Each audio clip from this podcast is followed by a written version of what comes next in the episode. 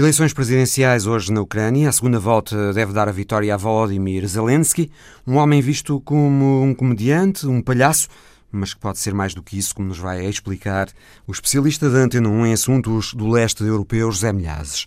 Com Felipe Vasconcelos Romão olhamos para as eleições gerais espanholas, que são já daqui a uma semana e que as sondagens dizem que vão dar uma vitória à esquerda, mas ainda há mais de 40% de indecisos. Nesta visão global, damos atenção também a uma tecnologia que já dá forma a muito do que é o nosso dia a dia nas sociedades modernas em todo o mundo a inteligência artificial. Vamos fazê-lo com Mário Figueiredo, catedrático do Instituto Superior Técnico, que é um dos maiores especialistas mundiais neste campo. A imagem da semana leva-nos até à Indonésia, onde há uma província, Aceh, onde se aplica a lei islâmica, a Sharia, e a história da semana leva-nos até ao fundo do mar, o Largo das Seychelles. Boa tarde, bem-vindos.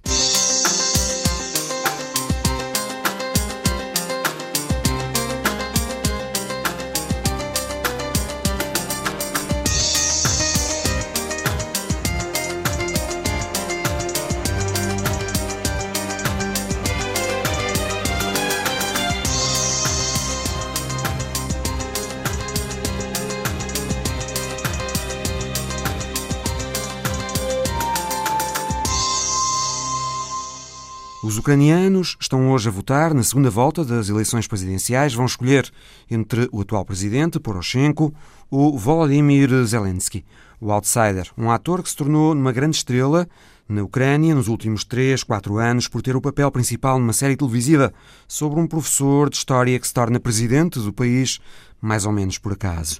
Ora, parece faltar muito pouco para que a ficção se torne realidade na Ucrânia, porque a contagem de votos deverá sorrir a Zelensky este domingo, como vamos ouvir na conversa com José Milhazes, já a seguir. José Milhazes, Volodymyr Zelensky chega a esta segunda volta com fortes probabilidades de ser o vencedor eh, final destas presidenciais ucranianas. Uh, se não acontecer nenhum milagre ou nenhuma tragédia, uh, acho que uh, já podemos dizer que uh, Zelensky será o próximo presidente da, da Ucrânia, porque há uma diferença abismal em relação ao atual presidente, Parashenko. Zelensky, Zelensky. o comediante. Eu não, eu não, não, eu não me apressava a, a, utilizar termos depreciativos no sentido Bom, ele é um comediante, de é, facto. Ele é um comediante, de facto. Mas é um comediante que inteligente. se tornou um caso sério Exato. da política ucraniana. Exato. E aqui há uma coisa interessante a assinalar. É que à volta dele começa a juntar-se uma equipa bastante forte em termos de conselheiros, porque ele vai precisar muito disso. A própria situação após a sua eleição irá ser muito complicada, ele irá precisar de ter muito bons conselheiros. Os conselheiros dele são gente muito credível. São muito credível e gente de muita qualidade. Em termos de política externa e mesmo em termos de política interna e no campo económico, e ele tem pessoas que são capazes de eh, dar início a um processo de renovação na elite uh, política ucraniana e na vida política. Aquela ideia que uh, se chegou a um, ventilar de que ele poderia ser um fantoche do oligarca que é o proprietário do canal de televisão onde ele faz o programa dele, não colhe. É verdade que o oligarca uh, vai regressar após a vitória de Zelensky à Ucrânia, porque ele está a viver fora da Ucrânia, mas eu penso que Zelensky não é aquele tipo de pessoa que se vai deixar manobrar. E eu vi o filme que dá origem a toda esta história, o filme O Criado, O Cérebro do Povo, em que a personagem principal é Zelensky, e que ao lado de Zelensky aparece uma personagem que tenta fazer dele uma marioneta e que acaba por ser uh, afastado. Aqui há uma coisa, é que Zelensky vai ter que manobrar entre vários oligarcas. Daí que, se ele for a marioneta na mão de um, as coisas poderão ser extremamente complicadas. Porque uh, é importante assinalar que as eleições presidenciais são muito importantes, mas há uma coisa: é que no outono se vão realizar eleições parlamentares. Ora, Zelensky tem muito pouco tempo para formar um partido que consiga ser o seu apoio na Rada ou no Parlamento, como, como se diz em Tem ucraniano. muito pouco tempo para se tornar num Macron ucraniano. E, e, exatamente, exato. O cenário, o cenário parece ser esse. Agora, uh, é difícil, uh, vai ser uma tarefa muito difícil. E uh, Zelensky vai ter que se aguentar até outono. Isto é a primeira tarefa e a segunda, aguentar-se e de forma a poder eh, tirar um bom resultado nas eleições parlamentares. Porque sem apoio forte parlamentar, e ele não irá muito longe. Há uma divisão em que a política externa é muito nas mãos do presidente, mas a política interna é muito mais na mão do, do, do governo e da, da Rada. Daí que do Parlamento. E, ele, sim, do Parlamento, daí que e ele poderá ter sérios problemas e sérios desafios que os vai ter em maio. Vai ser preciso mais uma injeção do Fundo Monetário Internacional ou de outro organismo, porque as finanças uh, da Ucrânia andam nas ruas da amargura. Tudo isso são grandes desafios que uh, deixam muitas interrogações e naquelas pessoas que vão votar no Zelensky. Muitas dessas pessoas vão votar por desespero. Eu voto de desespero. Quer dizer, estamos fartos dos políticos clássicos. Pode ser que este, que é um homem com uma mentalidade nova, que é um homem de negócios de sucesso, ele sendo cómico, ele, ele gera também os seus próprios programas, e as pessoas esperam que efetivamente uh, possam ter um, um, um, presidente pelo menos diferente e que uh, dê alguma esperança uh, ao eleitorado de que a situação irá, irá melhorar. Que tipo de presidente é que ele poderá ser? Que propostas ele tem para a Ucrânia? Ele fala de uma coisa em concreto, que é o combate à corrupção, e diz que se for eleito, irão para a cadeia aqueles que forem apanhados ou já foram apanhados nas teias da corrupção. E ele, inclusive, já citou nomes de pessoas muito ligadas ao presidente Parashenko. E, uh, Mas um país precisa de mais do que isso. Claro que precisa mais do que isso. Uh, um país precisa de renovação em termos de infraestruturas, precisa de investimentos e depois tem um problema que é um problema gigantesco que é a política externa, a política com a Rússia. Zelensky, Zelensky diz que uh, Putin, Putin é um adversário da, da Rússia, é um agressor. Nesse sentido, o discurso em relação à Rússia é pouco diferente do de Parashenko ele não aceita uh, discutir a questão da Crimeia ou do leste da Ucrânia, no sentido de ceder parte do território à Rússia. Ele não admite a criação de regiões autónomas também no leste. Uh, por isso uh, é, é, é, que eu volto a repetir-me, dizendo que os desafios são muito grandes muito e, vai ter uma vida uh, muito complicada. Além disso, ele também sublinha a sua aposta pró-ocidental e espera que tanto a União Europeia e os Estados Unidos o apoiem nessa tarefa. É uma aposta que não é consensual entre os ucranianos. Há regiões da Ucrânia mais pró-ocidentais, outras mais pró-russas. É? Claro, uh, tanto mais que o, nós... o Ocidente da Ucrânia é mais pró-europeu, pró-ocidental, o Oriente da Ucrânia é mais pró-russo. Exato. E aqui há, há, um problema que é uma coisa eh, muito curiosa, é que uma parte significativa dos chamados russófonos votaram em Zelensky. E na segunda volta podem não ficar em casa e votar. Que é uma das coisas, um dos perigos da segunda volta é que haja uma abstenção muito grande e então aí a vitória de Zelensky pode ser um bocado mais, baixa do que aquela que se espera. Votaram os russófonos, os russófonos no Zelensky na primeira volta, na primeira apesar volta. de Zelensky ser anti-Putin. Sim, mas... Nem todos os russos são pró-Putin também. não, mas aqui também há uma coisa. Uh, Zelensky é um homem, o, o, programa, os filmes dele são feitos maioritariamente em russo.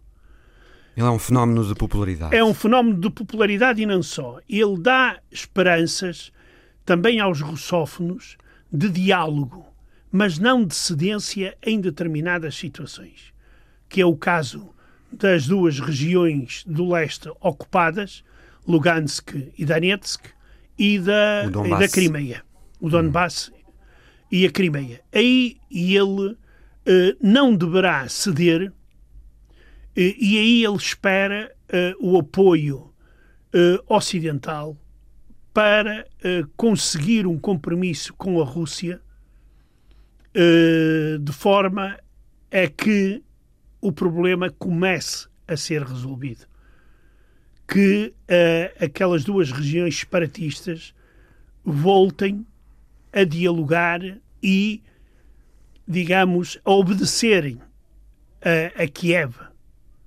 Isso irá demorar muito tempo e claro que. Mas ele dá uma esperança dá. para que algo uh, se consiga sim, a esse nível. Sim, sem dúvida. A análise de José Milhazes às presidenciais ucranianas que deverão dar hoje a vitória a Volodymyr Zelensky.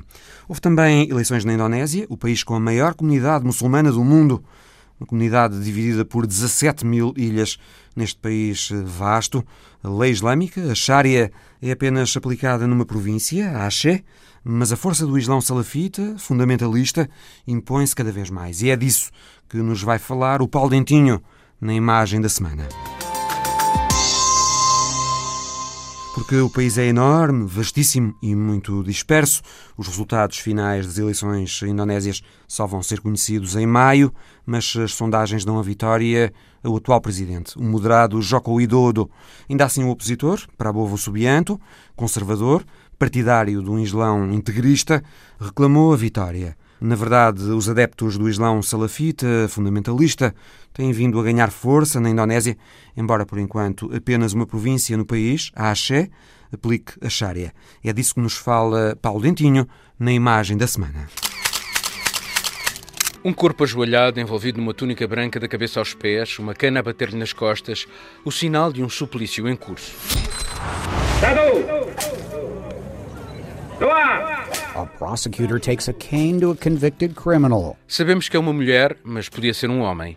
Até porque a imagem está apenas focada nas figuras masculinas em segundo plano, algumas sorridentes, muitas com telemóveis na mão a procurar guardar o instante daquele castigo público em nome da Sharia. The man and five other family members received public whippings of five to eight lashes for playing poker for money at a coffee shop.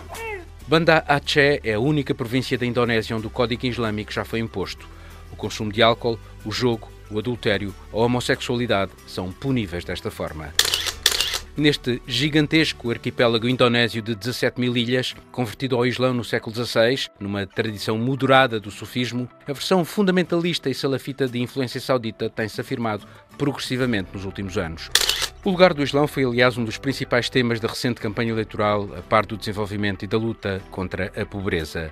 A vitória do candidato à presidência será conhecida oficialmente apenas em maio, mas esta imagem mostra a crescente influência da religião na política e no dia a dia desta democracia asiática. Uh, the people that are getting flogged had an option of uh, different penalties. They could either uh, serve jail time, pay fines in gold, or submit to flogging. So, in uh, these particular cases, people are choosing the whip.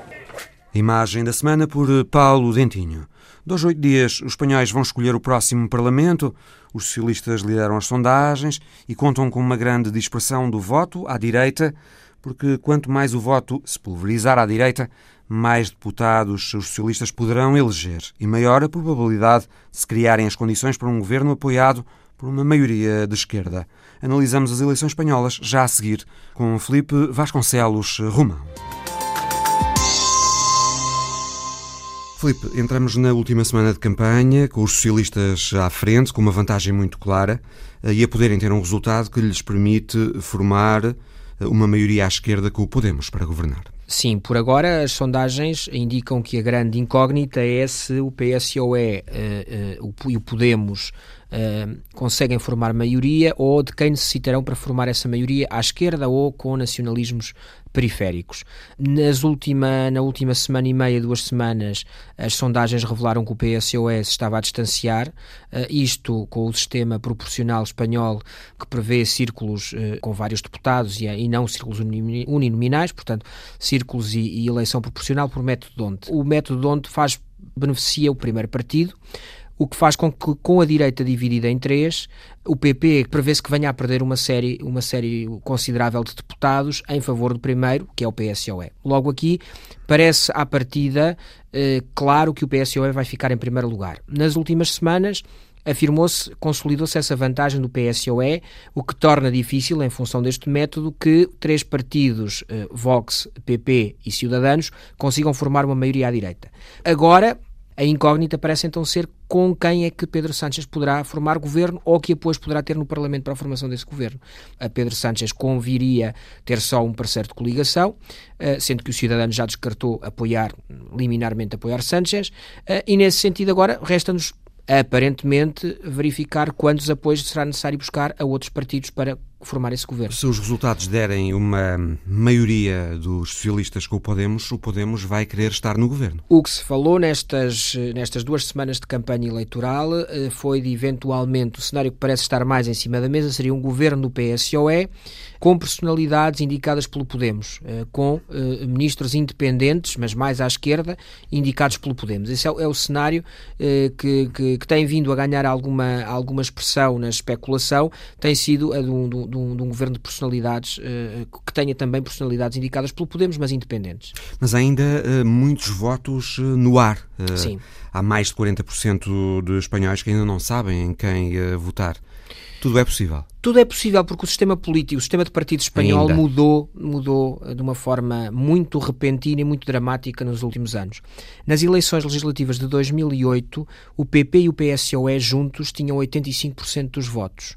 Eh, nas eleições legislativas de 2016, as últimas que, que se celebraram, salvo erro, a soma do PSOE com o PP eh, não chegou aos 60% dos votos. Porquê? Porque surgiram e emergiram em 2015 dois partidos, um à esquerda, o Podemos, e outro à direita, o Cidadanos, que, na prática, foram buscar votos, quase numa, numa proporção direta, respectivamente ao PSOE e ao PP.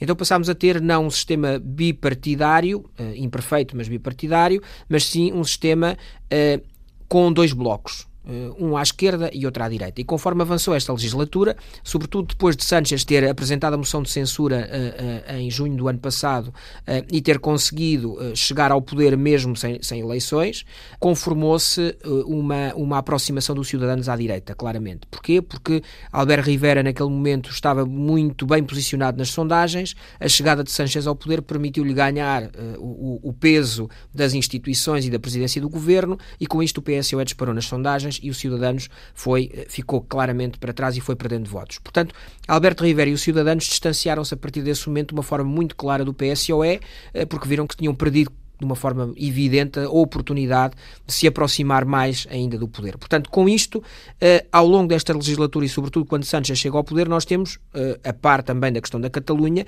uma divisão clara entre esquerda e direita no Parlamento, no Parlamento espanhol. E essa eleição, essa, essa situação emerge agora nesta campanha eleitoral com o surgir de uma nova formação que, à direita do PP, vai buscar votos também ao PP, o que faz com que o PP acabe por estar espremido uh, à, esquerda, à sua esquerda pelos cidadãos e à direita pelo Vox. Então nós começámos a ter, e configura-se para o próximo Parlamento, e isto já se verificou nas eleições andaluzas de dezembro de 2018, uh, eh, um bloco a três, Ciudadanos a centro-direita, PP, direita claramente conservadora, Vox, e Vox extrema-direita, neofranquista, e à esquerda uh, um, um, Podemos e um PSOE, Podemos em perda de força, PSOE a ganhar, a ganhar votos, mas a manter-se a lógica do Bloco. E depois temos o quê? Os partidos periféricos, que é a grande, a grande chave destas eleições também, é perceber que votos vão ter na Catalunha os nacionalistas, os de centro-direita uh, e mais radicais de Puigdemont,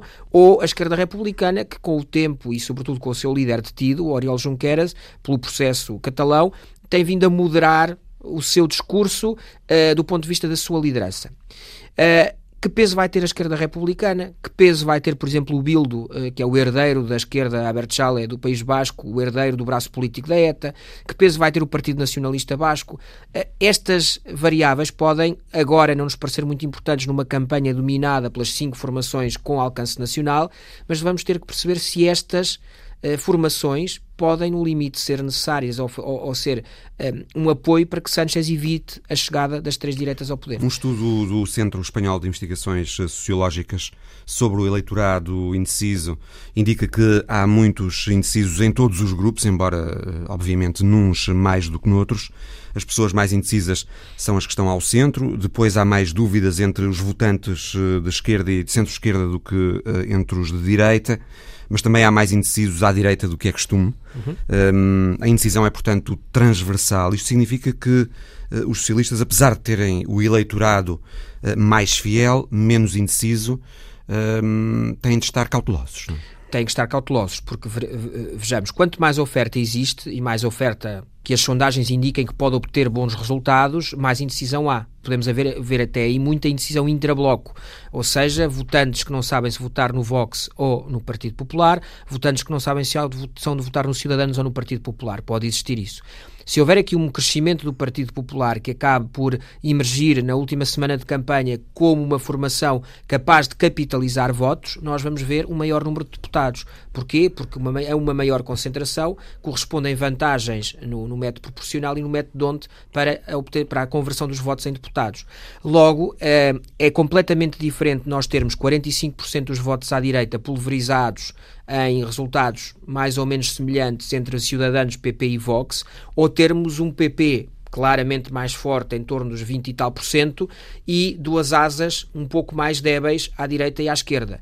Porque dessa forma o PP conseguirá um melhor resultado, um resultado mais expressivo, beneficia do método onde, sobretudo nas províncias mais pequenas, onde uma divisão da direita vai claramente, mesmo em, em, em onde haja o voto maioritário à direita vai beneficiar o PSOE, porque o primeiro, eh, mesmo que tenha 25, 26% na província, o primeiro vai sempre, pode recolher, imaginemos uma província como Ceuta, onde o PSOE não elege, que é uma província onde só há um deputado a ser eleito. Província que não é província, uma cidade, uma cidade autónoma. Imaginemos que o PSOE não elege deputados por Ceuta já há muito tempo porque é uma cidade conservadora, porque a, a, reação ao facto de estar no norte da África, junto a Marrocos, sempre provoca que aquela comunidade seja uma comunidade particularmente conservadora. Uhum. Se neste momento esse eleitorado conservador se divide em três, e nós temos, por exemplo, uh, os três partidos à direita em torno dos 20% de votos, mesmo que o total da direita seja 60%, se o PSOE tiver 22% ou 25%, elege o deputado. E isto pode acontecer depois nas províncias mais pequenas. Logo, uh, nada está definido e mesmo essa própria indecisão intrabloco pode ainda definir alguma coisa. Agora, a tendência existe, há uma tendência que se mantém, que tem vindo em subida do PSOE. Não há nenhuma sondagem que não coloque o PSOE em primeiro lugar. A grande questão está em que, como nós sabemos aqui em Portugal e como nós sabemos em Espanha, sobretudo pela primeira vez isso aconteceu agora uh, em junho do ano passado, ser a primeira força não implica necessariamente governar, pelo que o PSO até pode ter um bom resultado, mas se houver uma maioria à direita, não governará. Também podemos admitir a existência, e as forças eh, de direita e de centro-direita em Espanha falam nisso, eh, a existência do chamado voto oculto na direita, o voto envergonhado na direita que as sondagens não refletem? Sempre existiu, mas atenção que quando o próprio SIS... Sempre existiu até noutras eleições, não noutras é? Noutras eleições. Porquê? Porque o PP, o PP historicamente... Trump nos Estados Unidos, Brexit no Sim, Reino Unido. mas dentro de Espanha, o, o votante que venceram do PP, contra as sondagens. O votante do PP tinha vergonha em dizer que era votante do PP. Uhum. Por isso é que é a, a famosa a eh, cozinha ou culinária, como dizem em Espanha, que é aquilo que o SIS faz. O SIS é um instituto público que faz sondagens periódicas em Espanha. De investigações, investigações sociológicas. Uhum. Há outras variáveis que, quando se cozinha o resultado das sondagens, são tidas em conta, nomeadamente o voto oculto. Sabe-se que o PP, o votante do PP, nem em sondagens é tão afirmativo no seu voto como o votante do PSOE. Logo, isso é tido em linha de conta. Pelo que eu julgo que uma parte das sondagens já terão esse, esse, esse essa dado, uh, essa, essa ponderação. ponderação. Uhum. No entanto, é óbvio que, parece-me evidente, isso aconteceu nas recentes eleições andaluzas, em dezembro de 18, uh, as pessoas não se orgulham em votar no Vox Portanto, pode haver aqui, mas isso pode, repare, uh, o voto do Vox não vem do PSOE nem do pode vir muito residualmente do Podemos, uh, como, como aqui em Portugal sabemos que há quem já tenha votado Bloco de Esquerda e no CDS, mas são coisas residuais. O grosso dos votos do Vox vem do Partido Popular e de, e de formaçõezinhas mais pequenas que havia na extrema-direita espanhola que eram inexpressivas. Pelo que eu diria que uh, a questão pode dar sintra-bloco. O que é que eu quero dizer? É, eventualmente, o resultado do Vox pode até ser mais expressivo, mas às custas daquele eleitorado que já era de direita e que já estava à direita. O que pode uh, ironicamente ou não, debilitar o resultado final da direita, porque pode uh, diminuir o número de deputados que sejam eleitos. O PSOE está a cavalgar a onda, a tentar cavalgar a onda do Vox, e por isso queria que Santiago Abascal participasse em debates. Porquê? Porque Mitterrand também já o fez nos anos 80 em França com a Frente Nacional, em que dividiu a direita, conseguiu uma divisão da direita, mas não nos esqueçamos, Mitterrand criou o monstro. Jean-Marie Le Pen é também um produto de François Mitterrand, quando cavalgou a onda da divisão da direita em França para assim impedir aquilo que eram maiorias sistemáticas que a direita obtinha nas legislativas e na eleição presidencial francesa. Portanto, há aqui um jogo claro do PSOE de tentar essa divisão e que esse voto oculto acabe efetivamente por emergir e por, por, por, por ser voto do Vox, uh, mas é uma, é uma estratégia muito perigosa porque está-se a alimentar um monstro na prática, um monstro político, que é alimentar o regresso da extrema-direita e de um discurso neofranquista uh, com toques de racismo uh, à política espanhola, algo que malou bem o PP durante muitos anos, a Aliança Popular primeiro e depois o Partido Popular, com Fraga e depois com Aznar, conseguiram controlar. Neste momento, o Vox deixou de ser controlável por parte da direita institucionalizada. Dei-me conta de que a Espanha rural, digamos assim, uh, o interior de Espanha foi um tema nesta campanha espanhola. O, o interior eh, em desertificação.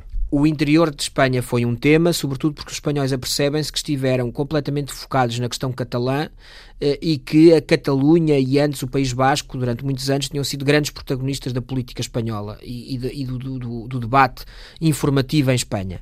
E agora, eh, sobretudo à medida que o comboio de alta velocidade avança para algumas províncias e não para outras, a questão da do interior em Madrid a protestar, da desertificação exigir, interna, exatamente. A exigir condições de vida uh, no interior de Espanha. Começámos a perceber que há duas Espanhas Espanhas e que essas Espanhas não são tanto a Espanha da Catalunha e do País Basco e a Espanha Castela, mas sim a Espanha, que é a Espanha uh, das grandes cidades, uh, e a Espanha que tem ficado caído no esquecimento. E essa Espanha que caiu no esquecimento também inclui partes da Catalunha, que também inclui partes de, de, de outras regiões, partes de Castela, das várias Castelas, da Andaluzia, que, à medida que se dá o desenvolvimento, à medida que se dá o investimento do Estado em determinadas regiões, se percebe que está totalmente na periferia. E é uma Espanha que elege mais de 90 deputados. E elege mais de 90 deputados, mas também há uma Espanha, por exemplo, a quem demoram. Há, há Espanhas, onde, capitais de província, onde é, ainda demora uh, 7 a, a, a, a 8 horas chegar a Madrid de comboio, quando uh, da capital espanhola a Barcelona se chega em 2 horas e meia, ou da capital espanhola a Sevilha se chega também 2 horas e 20,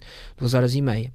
Portanto, nesse sentido, o que nós estamos, uh, que nós estamos a assistir é à emergência dessa questão, a uma rede de cidades que está completamente desertificada, cidades, capitais de província que nem sequer estão ligadas por autoestrada ainda ao centro, quando vemos uma Espanha pujante em Barcelona, em Madrid, uh, em, no País Basco, uh, assinalando-se que estas divergências não são tanto entre identidades nacionais, mas entre cidadãos do mesmo Estado uh, e em função do desenvolvimento económico das regiões. Haverá preocupação também, Filipe, dos candidatos em falar nesta última semana de campanha para as mulheres, para as espanholas, é que o estudo que citava há pouco do Centro de Investigações Sociológicas sobre o eleitorado indeciso também diz que as mulheres são as mais indecisas as mulheres são as mais indecisas e a questão das mulheres, nomeadamente pelo peso que a violência doméstica tem em Espanha. E, e os jovens, mas os jovens acabam por não votar no final. Sim, os jovens. menos. Sim, se bem que Espanha tem uma participação. Enquanto que as mulheres acabam por votar. Eh, taxa muito. de participação mais elevada do que, a, do que a média europeia, não há dúvida, em atos eleitorais. Um, a questão das mulheres vem muito porque há anos que Espanha tem péssimos indicadores ao nível, do, do por exemplo, do número de vítimas mortais por violência doméstica. Um, e nesse sentido, esta foi também uma questão que tem ocupado esta, esta campanha.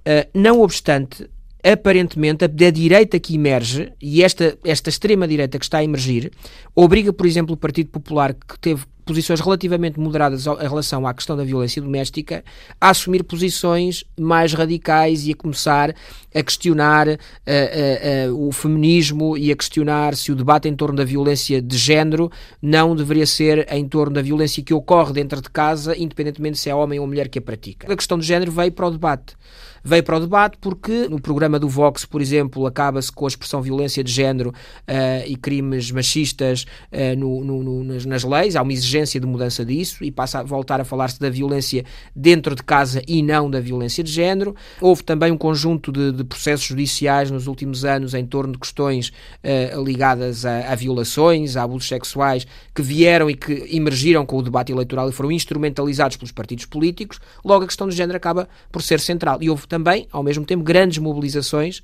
eh, de, de, movimentos feministas nos últimos meses, uh, que faz com que eles estejam necessariamente que estar presentes. Agora, a grande questão é que, à partida, uh, todos estes efeitos já estão descontados nas sondagens. E essa, essa é uma, uma questão que, que, me parece evidente. Há aqui efeitos que estão descontados. O movimento feminista nunca irá votar no Vox, nunca irá votar no PP hoje. Provavelmente, se alguma mulher ligada a estas mulheres ligadas a este movimento, quanto muito votarão cidadãos que têm posições mais abertas em relação ao tema. Análise por Felipe Vasconcelos. Vasconcelos Romão. No Visão Global, olhamos agora para uma tecnologia que já dá forma a muito do que é o nosso dia a dia nas sociedades modernas em todo o mundo: a inteligência artificial. Ela está nos algoritmos dos nossos telemóveis, das redes sociais e em muitos outros setores. Mário Figueiredo, catedrático do Instituto Superior Técnico, doutorado em Engenharia Eletrotécnica e de Computadores, com centenas de artigos publicados e vários prémios e distinções nacionais e internacionais, é o único português das áreas da engenharia e das ciências da comunicação a integrar a lista internacional de investigadores altamente citados. Mário Figueiredo esteve na Culturgest, em Lisboa, numa conferência sobre inteligência artificial e o Visão Global foi ouvi-lo falar das eh, boas aplicações da ciência de dados, as boas aplicações das redes neuronais artificiais capazes de aprendizagem automática. Este é um, um, uma, um pequeno artigo de opinião escrito pelo Kofi Annan, uh, o ano passado, portanto, o antigo secretário-geral da ONU e Prémio Nobel da Paz, que diz que os dados podem ajudar a lutar contra a malnutrição em África. E um exemplo bem sucedido uh, de, de, desta luta é um trabalho de, deste senhor, de Joshua Blumenstock, de Berkeley, que consegue, a partir de imagens de satélite, e usando estas tais redes neuronais profundas, estimar níveis de pobreza em diferentes regiões da África para, para que possa haver intervenção no terreno. É, este é muito difícil de fazer no terreno, é preciso mandar lá pessoas. Se eu conseguir fazer isto em larga escala, a partir de imagens de satélite, isso é extremamente importante e pode ser extremamente útil. Depois há mais trabalhos que seguiram, previsão de, de pobreza a partir de imagens de satélite, etc, etc. Muito recentemente a Google anunciou que está a fazer, que fez um, um, um sistema que permite uh, estimar com precisão de um metro os sítios onde há habitações em, toda, em todo o território africano. Isto é extremamente importante porque quando há, por exemplo, desastres naturais, inundações, e são mandadas equipas de apoio, é preciso saber onde é que há pessoas e não andarem à procura de pessoas pelo terreno, porque isto não estava, não estava cadastrado anteriormente. Outro, outra, outra, outra aplicação boa, há uma quantidade de aplicações boas em medicina, de que eu não vou falar em detalhe, só chamar a atenção para quem estiver interessado neste assunto, para um artigo da Nature recente, deste senhor, do Eric Topol, que também escreveu este livro chamado Deep Medicine, em que ele conclui que levará anos, mas este será considerado a maior transformação da história da medicina. E ele diz que isto vai permitir humanizar a medicina, porque, porque vai permitir às pessoas dedicarem mais tempo à interação humana com os doentes, em vez de estarem tanto tempo a fazer, a dedicar ao diagnóstico, que é uma tarefa técnica e repetitiva e que pode ser eventualmente automatizada. Ele depois faz uma revisão muito detalhada de, de sistemas que já têm aprovação da, da, um, nos Estados Unidos, da FDA, e, e, fala nisso tudo. Tradução automática, vou só referir que há uma empresa em Portugal, que é a Anbabel, que tem trabalho pioneiro nesta área, que é colaboração entre máquinas e humanos para fazer tradução automática. Basicamente o que eles fazem é, a partir de uma tradução automática e de uma avaliação de qualidade, decidem enviar ou não a, a tradução para um humano corrigir, até que esteja com qualidade suficiente e depois finalmente uh, tem a tradução final, que é de muito mais alta qualidade uh, do que seria possível com tradução automática, mas é muito mais rápida e mais acessível do que se fosse simplesmente feita por um humano profissional. Boas, mas também más aplicações da inteligência artificial. A aplicação má que eu vou falar é, a, a, provavelmente todos ouviram falar, na Cambridge Analytica e na capacidade de intervir em alteração de opiniões e que sabe-se que foi utilizado nas eleições americanas de 2016 e alegadamente também foi utilizada na, no Brexit, na, na, no referendo do Brexit, e é baseado na capacidade, num artigo de pessoas que não sabiam porque é que isto ia ser usado, que mostraram que a partir apenas de perfis de likes e de não likes, eu consigo inferir uma quantidade de, de, de características psicométricas das pessoas que depois podem ser usadas para fazer o que se chama micro-targeting de, de, de, opiniões ou de notícias que tentam inclinar as pessoas mais para um lado ou mais para o outro nas suas opiniões. Isto é obviamente uma aplicação má. E há muitas outras aplicações que não são obviamente boas nem más. Uma delas é, é, é esta, pessoas bonitas, não é? Uh, não, o que eu vou dizer é que estas pessoas não existem. Nenhuma destas pessoas existe. Estas pessoas são todas imagens sintéticas geradas por computador. São tudo imagens sintéticas que para um humano são indistinguíveis de uma imagem real. Isto assusta um bocadinho porque uh, começa a ser fácil gerar notícias com imagens de pessoas que de facto não existem. Falar um bocadinho de geração de texto automático. Se quiserem divertir-se um bocadinho, sugiro que visitem o site de uma companhia chamada OpenAI. Eles têm lá um exemplo muito interessante em que eles dão apenas uma frase, e tá, também tenho aí em português, que é uma carruagem de trem contendo material nuclear controlado foi roubada hoje em Cincinnati, o seu paradeiro é desconhecido, e a seguir há uma série de frases geradas automaticamente pela máquina, que se nós lermos fazem todo o sentido, podem, não ser, podem ser mentira, não sei, porque são todas geradas apenas a partir de um modelo de linguagem, mas se eu ler, não tenho nenhuma razão para desconfiar de que não é verdade. Na base de tudo isto, algoritmos. Os algoritmos, tipo o Facebook, o Instagram, o YouTube, todos esses, estão desenhados muito sofisticadamente para tentarem manter a pessoa atenta, para capturar a nossa atenção, como eu disse. E estão desenhados, e eles aprendem a prender a nossa atenção, dando estímulos que são aqueles que, que eles prevêem que melhor garantem que eu vou continuar a dar atenção. Okay? Isso é, isso é conhecido. Mas mais complicado que isso, aparentemente o que está a acontecer é que as pessoas, ou nomeadamente os jovens, que têm uma interação intensa com essas, com essas, uh, elas, eh, com, com, esses, com essas eh, redes sociais, nomeadamente, elas próprias estão a ser condicionadas, elas estão a ser treinadas, então, a haver modificações na maneira como as pessoas têm os circuitos lá de, de serotonina e os processos de, de, que regulam a atenção e a satisfação, estão a ser recondicionados pela constante interação constante interação com algo de novo e algo de novo e algo de novo e algo de novo e algo de novo. Portanto, a questão é um bocadinho preocupante, eu não sei exatamente quanto é que se sabe sobre isso, não é de toda a minha especialidade, mas acho que é, é importante ter isso em conta. Ou seja, a inteligência artificial é uma inteligência emocional. Nós temos uma ligação emocional muito forte com o nosso telemóvel. É? Se eu perder o telemóvel, fico muito, muito triste. E, portanto, nós temos, de facto, um, um envolvimento emocional muito grande com a tecnologia estamos muito dependentes porque o telemóvel é uma fonte de telemóvel, ou alguém diz o Facebook é uma fonte de, de momentos de prazer. Quando eu ponho um, um, post e alguém diz like, eu também concordo imenso com isso. A pessoa tem uma pequenina, uh, uma pequenina sensação de prazer que é muito gratificante e é uma das razões por qual é tão viciante uh, navegar nestas, nestas, nestas redes sociais. Há de facto um envolvimento emocional muito grande. Portanto, estas máquinas estão treinadas para ter inteligência emocional. Elas têm essencialmente inteligência emocional. E a China é quem está a liderar a investigação em inteligência artificial. Aparentemente é o maior investidor neste momento em, em, em machine learning, em inteligência artificial. De facto, uma grande parte do esforço deles tem a ver com o controle da sociedade, uh, desde a monitorização apertada da internet e de todas as redes sociais, até o sistema de classificação dos cidadãos da pontuação cada é um sistema que supostamente vai atribuir pontuação a todos os cidadãos e em função do qual os cidadãos podem ou não ter acesso a certas benesses, como comprar um carro ou fazer uma viagem ao estrangeiro, e que funciona como uma rede social porque a pontuação que cada cidadão tem também afeta a pontuação dos seus amigos, o que vai criar, obviamente, párias e, e pessoas isoladas da sociedade onde ninguém quer ser amigo, que é mau. Um, e eu estou a investir muito, eu tenho o objetivo declarado de ser a principal potência mundial nesta área. É verdade. Mário Figueiredo, catedrático do Instituto Superior Técnico, doutorado em Engenharia Eletrotécnica e de Computadores, na Conferência sobre Inteligência Artificial da Culturgest em Lisboa. A história da semana de Alice Vilaça leva-nos hoje até ao fundo do mar, o Largo das Seychelles. From 124 meters below the ocean surface. It is a privilege to address you, citizens of the world. É preciso proteger o coração azul do planeta.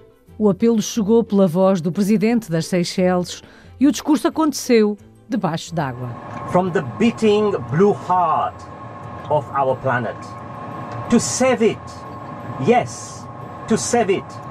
The time to act is now. Dentro de um submersível a 120 metros de profundidade, Danny Ford disse que os efeitos das alterações climáticas são um problema maior do que todos nós. Estamos numa corrida contra o tempo e não podemos esperar pelas próximas gerações para resolver o problema.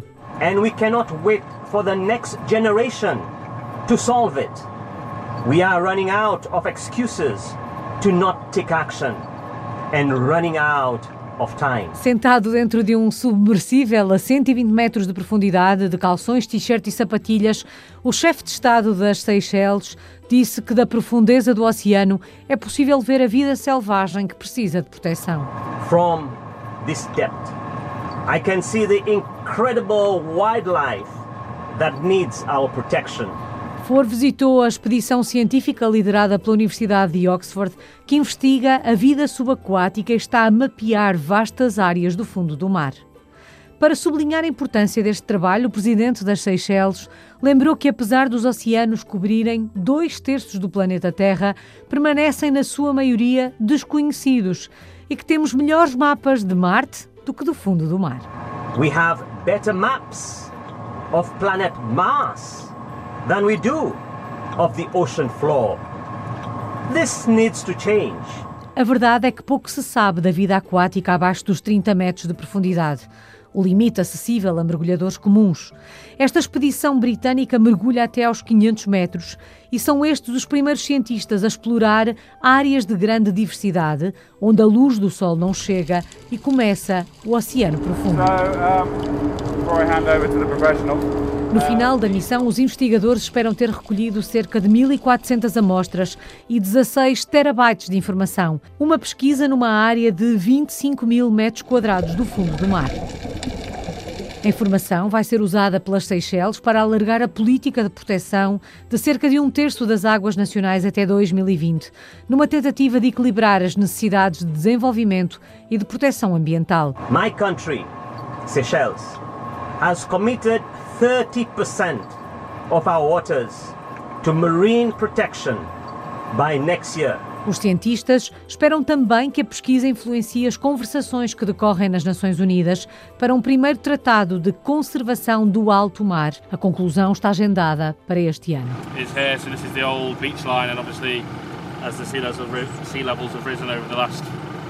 Na luta pela proteção do coração azul do planeta, as organizações ambientais defendem que um tratado internacional é urgente devido às alterações climáticas, à sobrepesca e à prospecção de minerais preciosos que estão a colocar em risco a vida marinha.